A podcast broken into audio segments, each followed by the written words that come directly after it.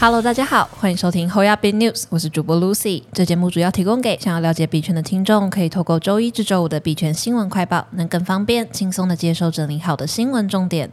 今天是九月十六，天气晴时多云，偶阵雨。现在进入新闻快报。以太坊重挫十 percent，跌破一千五，全网爆仓近三亿美元。以太坊合并于昨日十六日下午完成后，虽有短暂上涨，最高来到一千六百五十五美元，但涨幅无以为继。而在十六日晚间十点左右，ETH 在测试站稳一千六美元失败后，快速的在一个小时内下挫超过八 percent，近二十四小时下跌十点五三 percent。同比之下，比特币虽然也再次跌破两万美元，但跌幅较以太坊来说相对和缓许多，近二十四小时下跌二点六 percent。以太坊剧烈的波动也让不少看错方向的投资者蒙受损失。据 CoinGlass 数据，近二十四小时有超过八点七万人惨遭清算，爆仓总金额来到二点九五亿美元，其中以 ETH 最为严重，占了一点七四亿美元，是第二名 BTC 的四倍之多。另外，据 Glassnode Alerts 精城数据，质押在 ETH 二点零合约中的以太坊总数已达到一千三百七十三万六千八百八十五个 ETH，约为两百零一亿美元的历史新高。不过需注意的是，就算以太坊完成合并，已经质押的用户也不能马上提取质押中的 ETH，而是在预计合并后的六到十二个月内完成上海升级后逐步解锁。此外，为了不让以太坊快速波动，合约也会限制用户取消质押的速度。下面一则新闻：以太坊核心开发成员表示，未确认上海升级细节，但开放质押 ETH 提领为优先目标。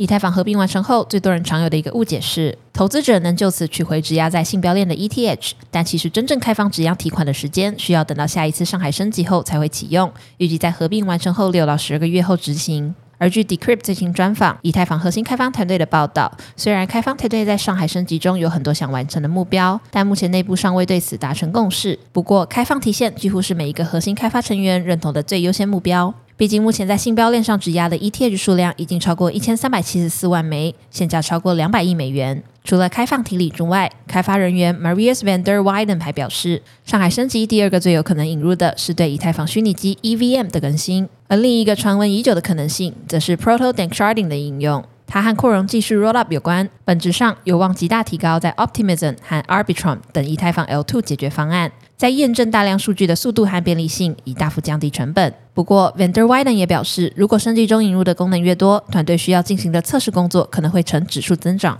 最后，他强调，目前他们内部还没有推测出上海升级何时会实施，但他相信将会在二零二三年内进行。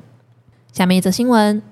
告别挖矿时代，以太坊失业矿工改挖 ETC，算力飙新高。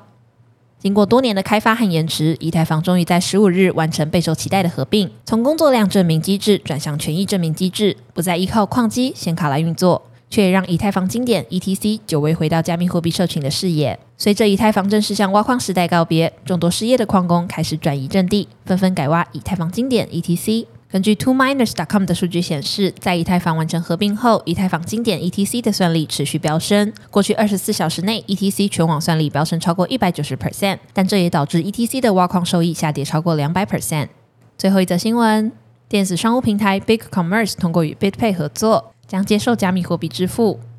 九月十五日，Shopify 竞争对手电子商务平台 BigCommerce 宣布，与加密货币领导者 BitPay 和 Coin Payments 建立战略合作伙伴关系，以轻松安全的进行为选定国家和地区的 BigCommerce 商家提供加密货币支付解决方案。通过 BitPay，商家可以接受各种加密货币，包括比特币、以太坊、狗狗币、比特币现金、柴犬币、包裹比特币。莱特币、XRP 和 BUSD、DAI、GUSD、USDC 和 USDP 等五种与美元挂钩的稳定币。